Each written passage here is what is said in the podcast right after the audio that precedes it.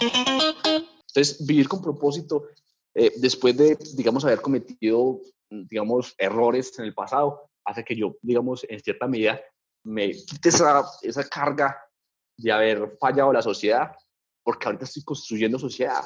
Y, y, y esto es muy importante, amor. Nosotros sentimos, eh, y de pronto es por nuestro deseo de salir adelante y sacar esto adelante, nosotros sentimos que estamos eh, frente a un modelo único, nuevo y que puede generar un cambio eh, increíble en lo que es el tratamiento del modelo de sistema de responsabilidad penal y que puede ser eh, escalado a otros, a otros países. Nosotros soñamos en grande.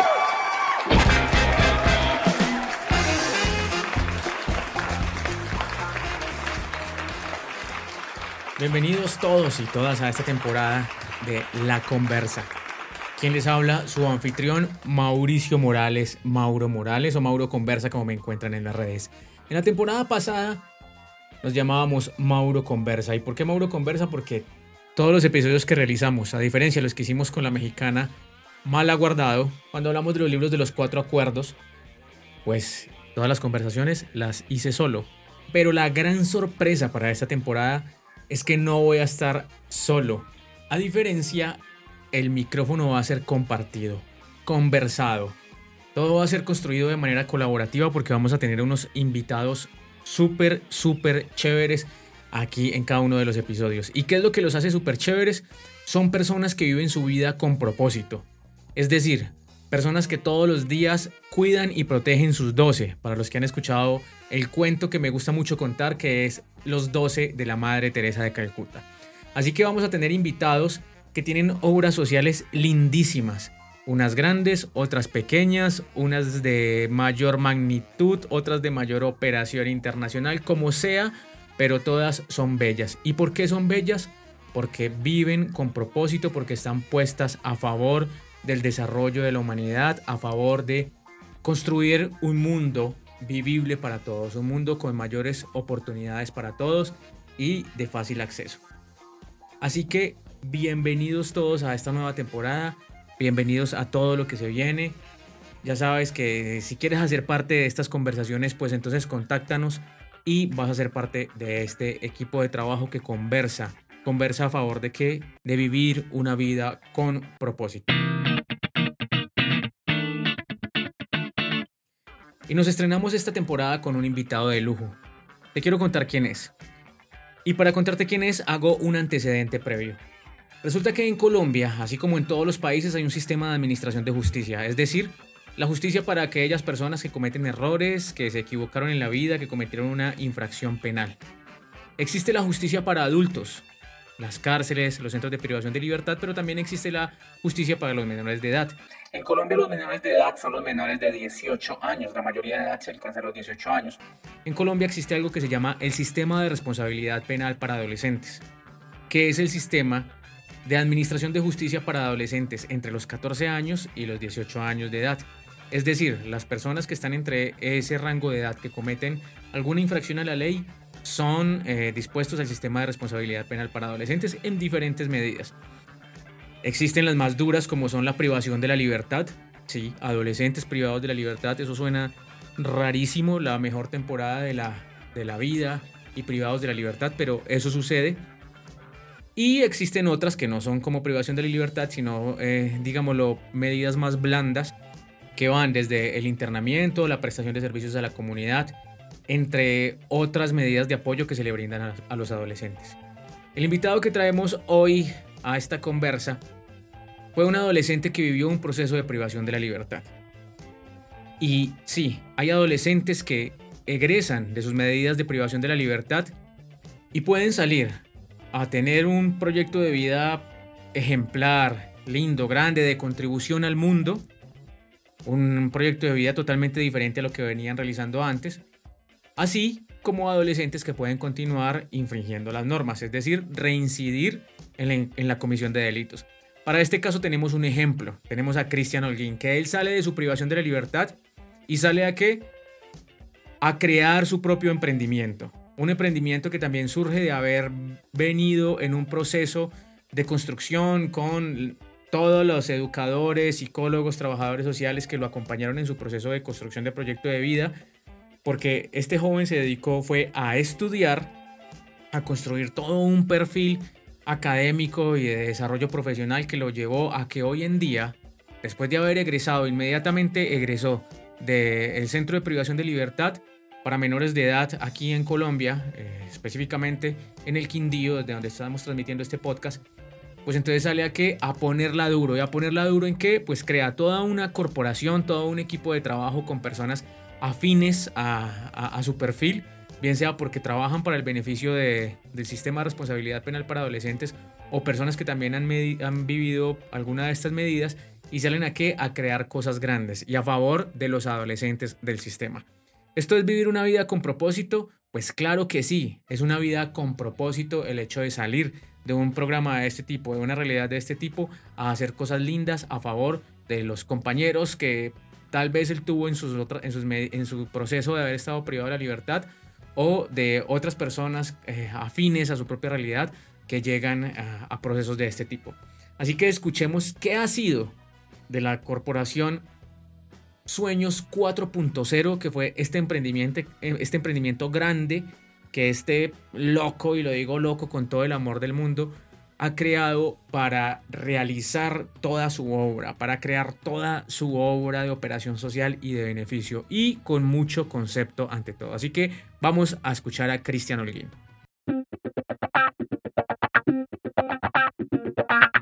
Hola Cristian, ¿cómo estás? Muchísimas gracias por haber aceptado la invitación a la conversa.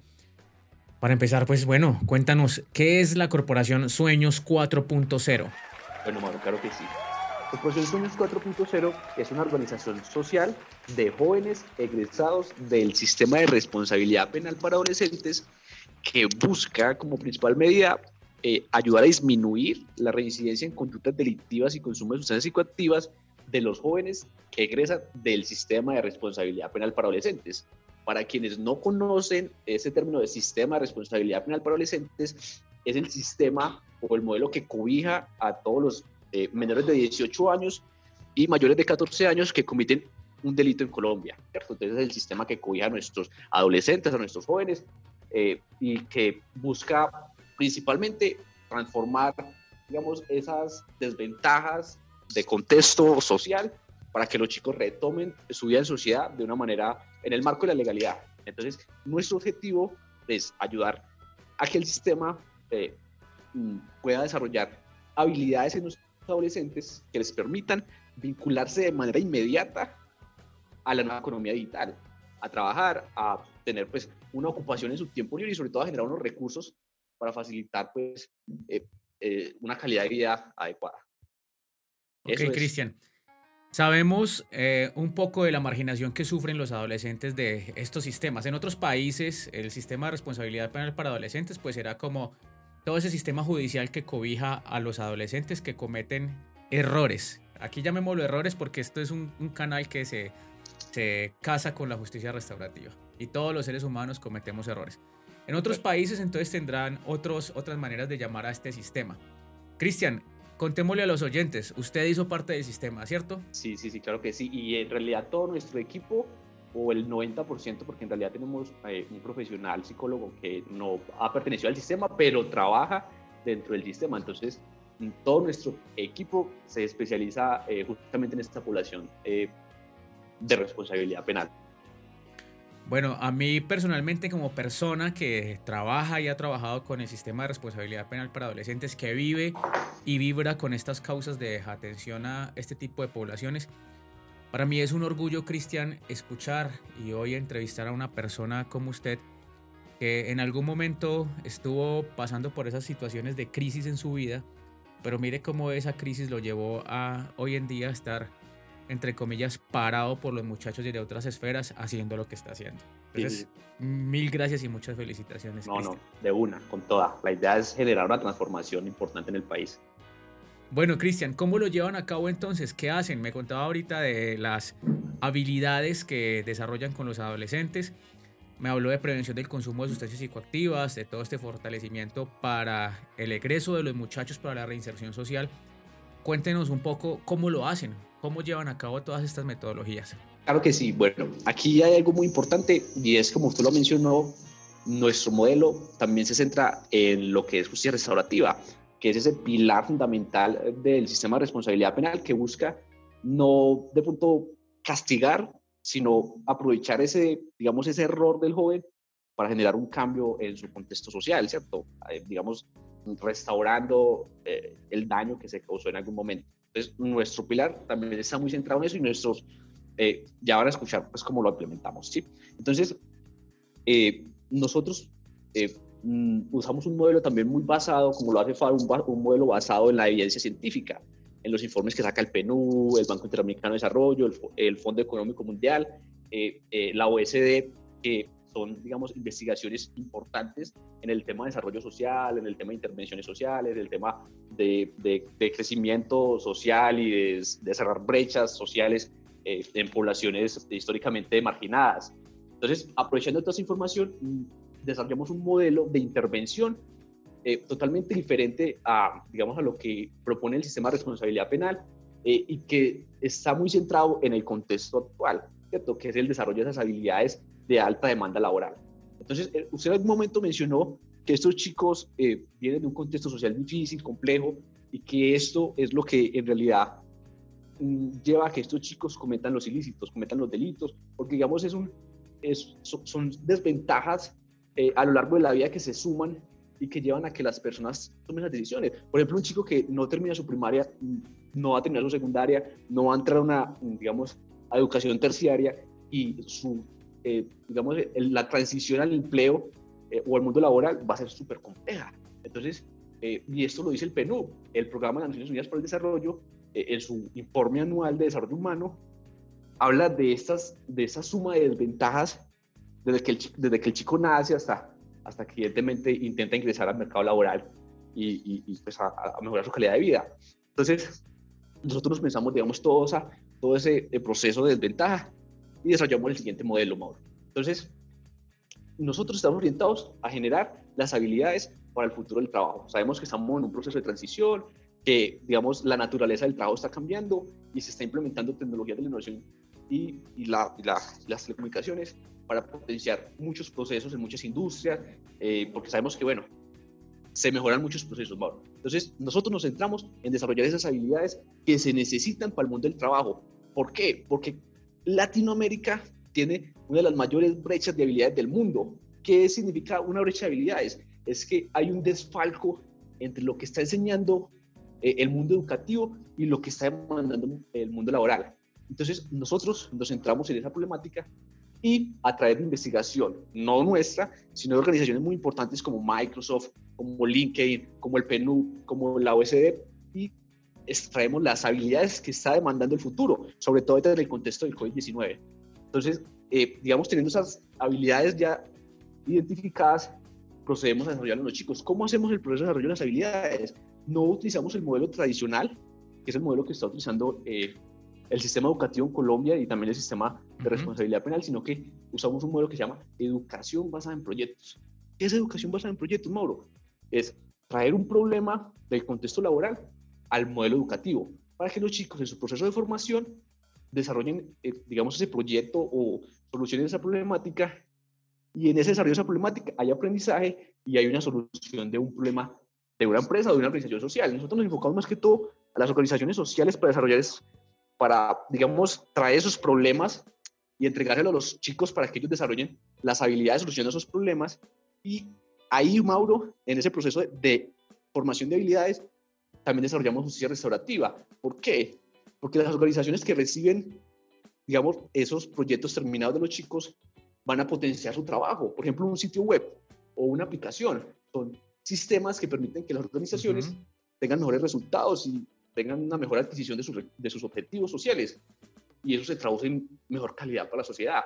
Justicia restaurativa, Mauro. Entonces ahí es donde aplicamos fuertemente lo que es el modelo de justicia restaurativa. Adicional... Bueno, eh, es toda una revolución, ¿no? Y creo que por eso entonces el nombre, el, apellido de 4.0. exacto, ¿sí Mauro, sí, sí, menos mal me lo recordó. Somos 4.0 porque, eh, para los que no, de pronto no se, no, no, no sé por un poco, estamos en un proceso disruptivo a nivel, a nivel mundial, ¿cierto? La las tecnologías de la innovación y las comunicaciones están trayendo una forma mucho más efectiva de solucionar problemas. Históricamente hay problemas que son muy difíciles de solucionarlos, pero la inteligencia artificial, el machine learning, big data, eh, mm, muchas eh, tecnologías nuevas permiten solucionar estos problemas, incluso algunos que no se podían solucionar antes. Entonces, eh, por eso nuestro enfoque es a la cuarta revolución industrial, por eso 4.0, porque vamos a aprovechar ese momento disruptivo que pasa en nuestra sociedad para llevar a estos chicos a que sean esas oportunidades que trae, eh, digamos, ese, esa nueva naturaleza del trabajo, Mauro.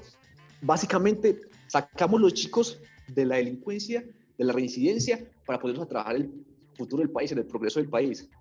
Entonces, eso es lo importante. Excelente, Cristian. Bueno, nuevamente, jóvenes que han sido de alguna manera invisibilizados por la sociedad, marginados por la sociedad. Cuando un adolescente llega al sistema de responsabilidad penal para adolescentes, no solamente preguntarnos nosotros, los adultos, qué fue el error que cometieron los, los jóvenes, sino también cuál fue el error que cometimos nosotros en la medida en que no cuidamos lo que crecía. Lo dice Mercedes Sosa en una canción, es deber de los hombres cuidar lo que crece. Es honra de los hombres proteger lo que crece, cuidar que no haya infancia dispersa por las calles. Y es una máxima muy, muy de las comunidades tradicionales. Entonces aquí vemos como Cristian, que hizo parte del sistema de responsabilidad penal para adolescentes, estuvo allí privado de la libertad en uno de los centros de atención del sistema de responsabilidad penal para adolescentes en Colombia y sale. ¿Y a qué sale, Cristian? Sale no a, a, continuar con una carrera delictiva, me perdonas esa, esa, palabra que estoy usando, no sale nuevamente a cometer una carrera de, de, de errores como se venían cometiendo antes, sino que sale nuevamente esa, no sé, con sus alas extendidas como el ave fénix a emprender todo este camino de resiliencia. Sí, sí, sí. Por eso es que Cristian está siendo invitado a esta nueva temporada del podcast porque lo que estamos haciendo aquí es entrevistando a personas que viven con propósito. Y Cristian, yo soy muy crítico en eso. Hay gente que habla de el número de pacientes que atienden al día, el número de usuarios que atienden al día, cómo su misionalidad en lo social, en lo mental, en la salud, eh, trasciende eh, a los límites del servicio. Sin embargo, hay algo que yo les pregunto, ¿en serio es servicio o es que están trabajando por eh, un, un sueldo que les pagan, una remuneración económica? Y cuando encontramos personas que trabajan como está trabajando usted, como trabaja eh, la corporación Sueños 4.0, es cuando nos damos cuenta que de verdad hay personas que están viviendo su vida con propósito y tienen sus 12, como el cuento que he venido contando aquí en el podcast. Y era como la madre Teresa de Calcuta tenía sus 12, que eran esas 12 personitas enfermas que ella cuidaba día a día. Y si todos tuviéramos esos 12 que cuidamos en el mundo, pues hombre, el mundo sería un mundo mucho más fácil de vivir, y más posible de vivir para todos. Cristian nos está contando acá entonces cómo, cómo, bueno, y con todo ese antecedente que nos da Cristian, nos damos cuenta cómo un adolescente con esa preparación para el egreso, eh, las posibilidades de llegar a reincidir al, al, conflicto con la ley o sus errores que cometía con la ley bajan en gran medida. ¿Sí o qué, Cristian? Por ahí me di cuenta, por ahí me di cuenta de otras actividades que están haciendo no solo con los adolescentes, sino en el marco de la emergencia sanitaria que vive el mundo, que trasciende de ser una cuestión solamente de salud para tener muchos determinantes sociales de por medio, por ejemplo, como la limitación en el acceso al, eh, de la seguridad alimentaria de las personas. Por ahí me di cuenta de una misión muy, muy, muy bacana que están llevando a cabo con las familias de los adolescentes. Cuéntenos un poco de eso, porfa. Claro que sí, Mauro. Y antes de seguir con esa parte, eh, quisiera complementar un poco sobre un informe que hizo la OSD muy, muy interesante. Que, que no me le adelante entonces. Sí, eh, la OSD, la Organización para la Cooperación y el Desarrollo Económico, sacó un informe sobre eh, cómo no llevar oportunidades a, poblaciones eh, trae desventajas al, al, mundo entero. digamos, hay muchos problemas sociales y, se necesita mucho esfuerzo humano, muchas capacidades, muchos científicos, muchos, muchas personas, muchos ingenieros, muchos trabajadores de, de, las, de las ciencias humanas que aporten a este desarrollo. Y si nosotros trajéramos todas esas poblaciones, o al menos una parte de esas poblaciones, y las formáramos, les diéramos educación, probablemente el futuro sería, eh, digamos, mejor. No hay, no hay, digamos, no hay una inversión que traiga mejores divisas, que traiga divisas en, el tema de desarrollo social y humano que la educación, ¿cierto? Y, a nivel económico también. Entonces, entonces eh, importante, digamos, en ese momento hay más o menos 13.000 chicos en el sistema de responsabilidad. 13.000 chicos con la En Colombia. Exacto. 13.000 chicos con educación adecuada son chicos que van a generar riqueza. Son 13.000 chicos que van a generar riqueza. Pero 13.000 chicos sin esa educación son 13.000 chicos que van a crear pobreza y problemáticas sociales. ¿no? Es importantísimo tener en cuenta eso. Ahora, Claro que sí. Ahora, en el marco de la pandemia, sabemos que es como solo menciona, pues se generan muchas, muchas problemáticas, eh, sobre todo pues en el tema de la seguridad alimentaria, en el tema de salud. Entonces, pues nosotros nos pensamos, ¿cierto? Nosotros atendemos una población, el sistema de responsabilidad penal, los chicos que muchas veces no son representados eh, y, y, pues tienen una familia, ¿cierto? Y que esa familia influye, usted que es trabajador social, Mauro, la familia influye de manera significativa a un nivel increíble. Total. Eh, sí, total, exacto en el desarrollo o en, o, en, o en, ese proceso de transformación de los adolescentes. Entonces nosotros padres tranquilidad a los chicos para que, digamos, los diferentes operadores no tuvieran problemas en, en esta pandemia porque los chicos se van a dar cuenta que sus familias están pasando situaciones complejas, eso dispara el consumo, dispara las alteraciones, las peleas. Entonces, nosotros, bueno, ¿qué, qué podemos solucionar, Mauro? Y aquí quiero aportar algo muy interesante y es que cuando nosotros tenemos estas habilidades para la cuarta revolución industrial, hay muchos problemas que podemos solucionar, Mauro. Entonces, ¿qué hicimos nosotros? Y eso es un ejemplo muy bueno. Nosotros creamos una aplicación con nuestros conocimientos en habilidades de la cuarta revolución industrial que permite hacer trazabilidad de donaciones. Entonces, ¿qué hicimos? Con los chicos creamos unas cajas de cartón decoradas muy bonitas por ellos y las instalamos en conjuntos residenciales y edificios. Pero estas cajas tenían algo muy, muy, muy, especial y es un código QR, que es una evolución del código de barras que permite que las personas que donan en esa caja, después de que se retira la donación, evidentemente, pueden escanear ese código y hacer una trazabilidad de la donación. Entonces esa persona se, va a sentir totalmente tranquila de dejar su mercadito dentro de la caja porque sabe que va a haber, digamos, un proceso muy transparente que lo permite que las tecnologías de y comunicaciones o las habilidades para la cuarta revolución industrial, Mauro. Entonces, si nosotros les damos estas herramientas a nuestros muchachos, probablemente estos chicos van a pasar a solucionar problemas sociales, problemas económicos, porque son, yo, yo, lo, yo lo llevo mucho más allá, yo hablo de que tener esas habilidades es tener superpoderes, ¿cierto? Sí, La en este contexto actual sí, por sí, supuesto. Exacto.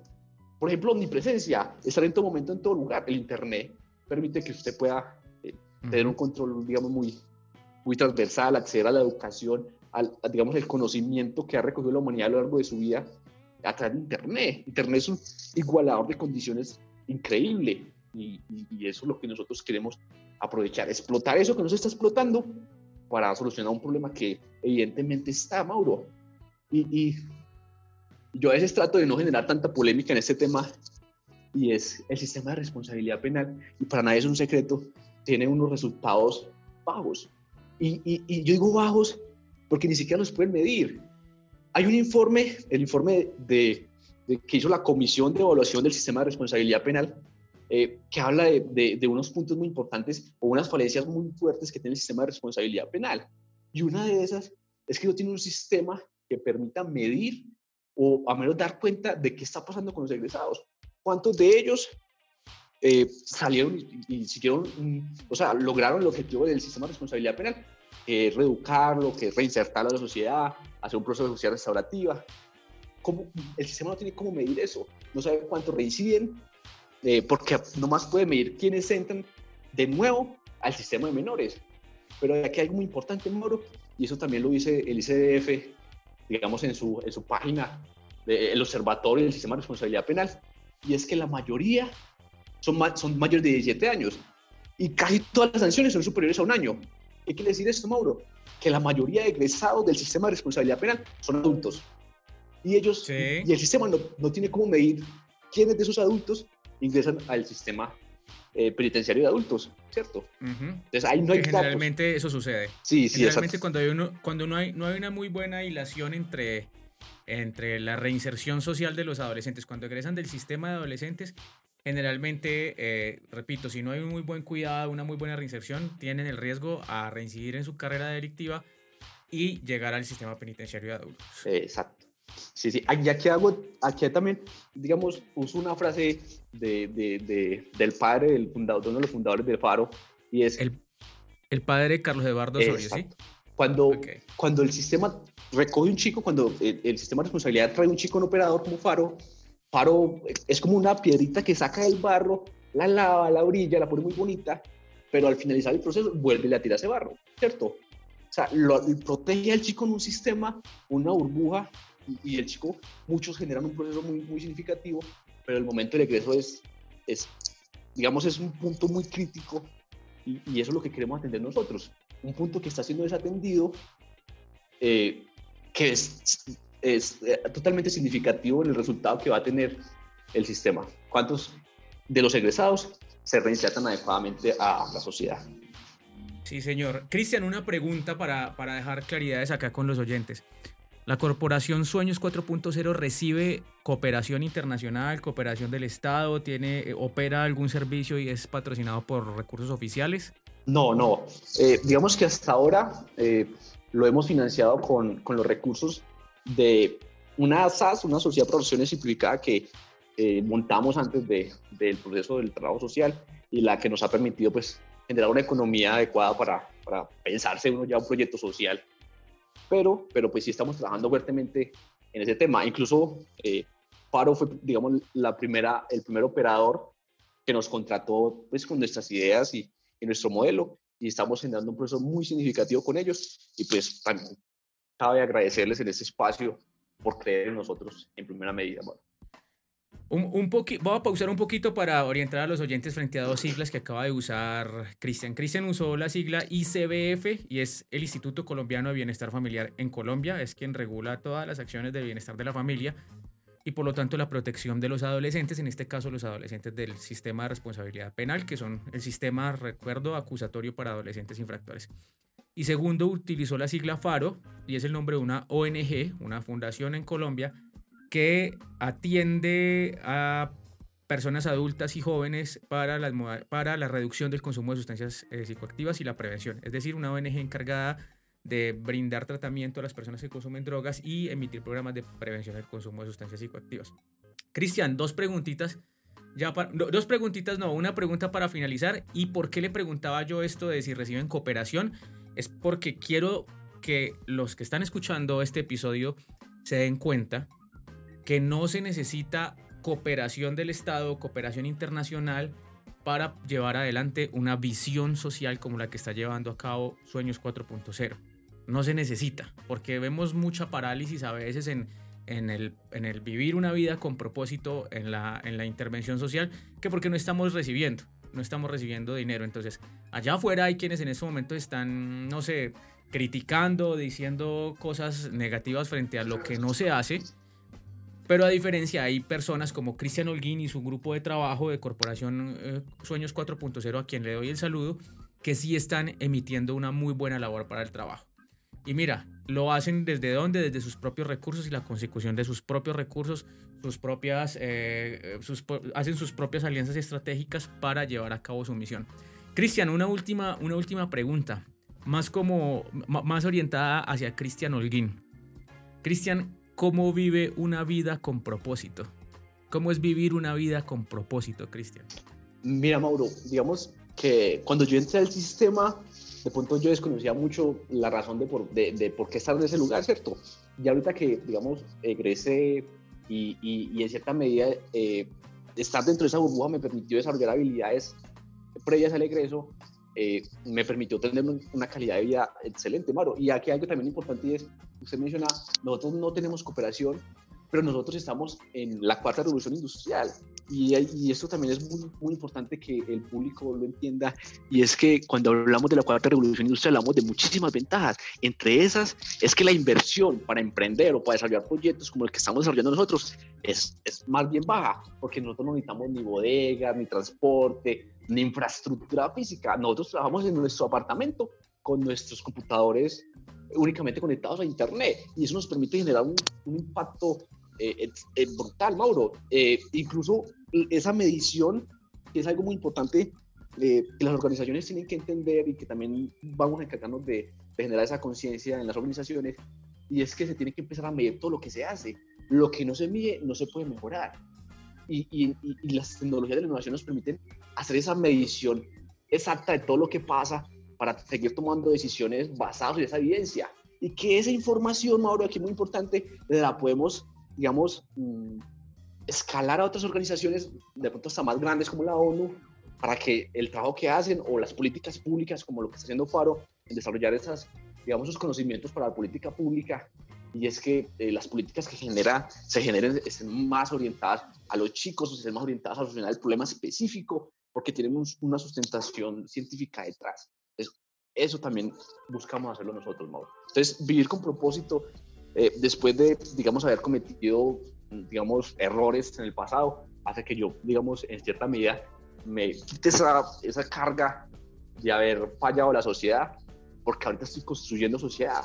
Y, y, y esto es muy importante, amor. Nosotros sentimos, eh, y de pronto es por nuestro deseo de salir adelante y sacar esto adelante, nosotros sentimos que estamos eh, frente a un modelo único, nuevo y que puede generar un cambio eh, increíble en lo que es el tratamiento del modelo de sistema de responsabilidad penal y que puede ser escalado a otros, otros países. Nosotros soñamos en grande, Mauro.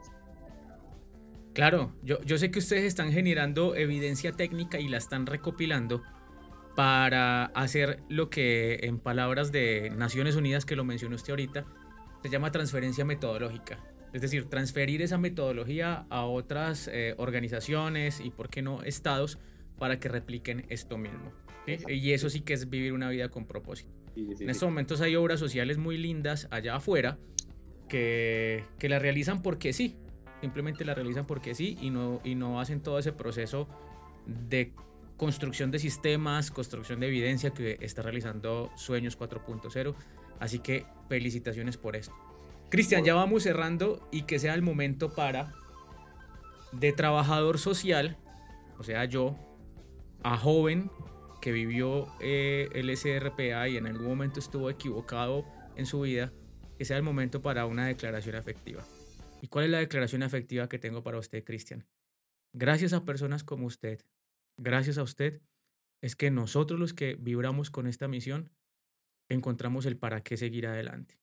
Misión que en la que usted en estos momentos está siguiendo. Yo suelo usar mucho una frase con los muchachos cuando estoy en, en, los programas trabajando con ellos o voy de voluntario o algo. Les digo algo como, nos vemos allá afuera para que seamos compañeros de trabajo. Y pues mire, gracias a Dios y a la vida, hoy somos compañeros de trabajo, Cristian, y usted está haciendo cosas incluso grandísimas, mucho más grandes que las que hemos podido llegar a hacer este grupo de viejos que ya llevamos un rato trabajando en el tema. Así que muchas gracias. Cristian ahora, en, antes de la entrevista, me escribía por WhatsApp y me decía que estaba cansado, que había trasnochado mucho Culture que no tenía la mejor cara para la entrevista, pero bueno, aquí todo cansado y el trasnocho porque lleva y vive fuertemente su visión. Mire, aquí ya estuvimos, así que muchas gracias por haber participado con nosotros. No, Mauro, con toda. De verdad que, como te lo expresé antes de la entrevista, para nosotros tener estos espacios es muy significativo porque nos permite generar esa, digamos, esa, esa replicar, digamos, ese, esa visión que nosotros tenemos gracias a, a todo ese sustento teórico que han desarrollado otras organizaciones como la ONU, el PNUD todo esto, y que pues nosotros también buscamos hacerlo. Y otra cosa, y que siempre me gusta cerrar, digamos, estas entrevistas con, con, digamos, unas palabras fuertes, y es que estamos ante una oportunidad histórica. Latinoamérica vive una oportunidad increíble de pasar de lo que es manufactura y extracción minera a lo que es vivir del conocimiento. Yo estoy aquí sentado frente a mi computador y yo trabajo así. Yo soy aquí todo el día en mi apartamento, yo puedo irme a dormir dos horas en cualquier momento porque trabajo mi ritmo. Y eso lo permite la cuarta revolución industrial, eso lo permite nuestra tecnología, eso me permite o nos permite vivir del conocimiento, nos permite que la creatividad, la cultura, la innovación eh, sean unos generadores de riqueza y unos igualadores sociales increíbles, Entonces esa es la invitación, a que soñemos en economía naranja, en economías verdes, en economías digitales, que son esas economías que nos van a permitir trascender como región hacia una generación de riqueza que nos permita posicionarnos como una región líder a nivel mundial. Hermano, qué, qué lenguaje tan motivador. Uf, me, no, más me erizo, hermano, y, de, de, de, escucharlo hablar de la manera que habla. Muchísimas gracias entonces. Eh, saludos al equipo de Corporación Sueños 4.0. Eh, muchísimas gracias por estar siempre pendiente de esta misión del desarrollo social del Quindío, de Colombia y por supuesto del mundo. Y muchísimas gracias por haber estado acá con nosotros. Listo, Mauro, muchas gracias por la invitación. Y para cerrar, se me pasaba, generamos una campaña de crowdfunding. Para los que no sepan qué es crowdfunding, es financiamiento colectivo. Es que tú desde tu casa puedas aportar 10 mil pesos en un celular o un computador y esos 10 mil pesos sumen a el aporte de, de otros cientos o miles que nos permitan tener un recurso fuerte para desarrollar también muchos sistemas que nos pensamos que serían eh, muy significativos en el que estamos desarrollando, Mauro. Entonces, bueno, eh, ¿por, ¿por dónde los encontramos? ¿Cuáles son los arrobas o, cómo los Nosotros somos por dónde? arroba dreams, como de sueños en inglés, 4.0. Entonces, arroba dreams 4.0 y nos encuentran en, eh, en internet suenos, no, no sueños, porque la ñ no existe en el lenguaje inglés, en, en el idioma inglés, suenos 40.org. Suenos40.org es la invitación la invitación extensiva para los que nos quieran visitar, para conocer un poco más y pues para los que ya quieran aportar un poco. Listo, Cristian. Muchas gracias y a seguir, hermano, con esa fuerza viva de joven que está transformando y revolucionando el mundo. Un abrazo muy grande. Con todo, un abrazo a todos. Que estén muy bien, gracias.